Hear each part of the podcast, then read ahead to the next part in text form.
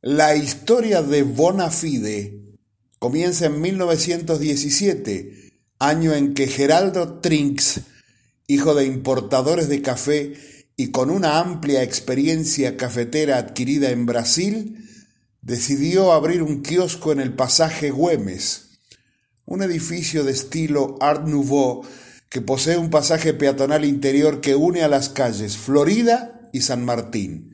Se ubica en pleno centro porteño. Lleva ese nombre porque fue comprado por dos salteños que decidieron homenajear a su célebre comprovinciano.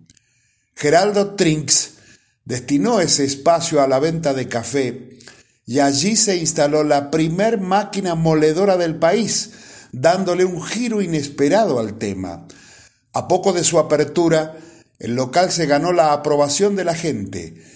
Aquel café nuevo, entero, sin baño de azúcar y accesible a todos los bolsillos, que se vendía molido y embolsado a la vista del comprador, se tradujo en un gran éxito.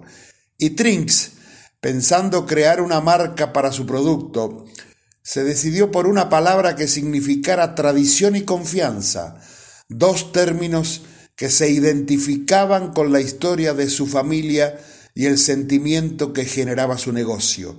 Y así nació Bonafide, que significa buena fe.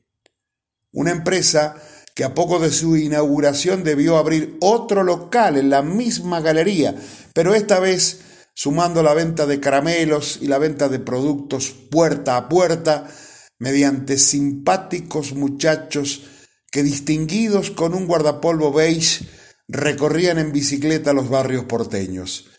Siguieron luego infinidad de productos que con cada aparición creaban legiones de consumidores hasta que apareció el famoso Nugatón, una golosina que encantó a tres generaciones.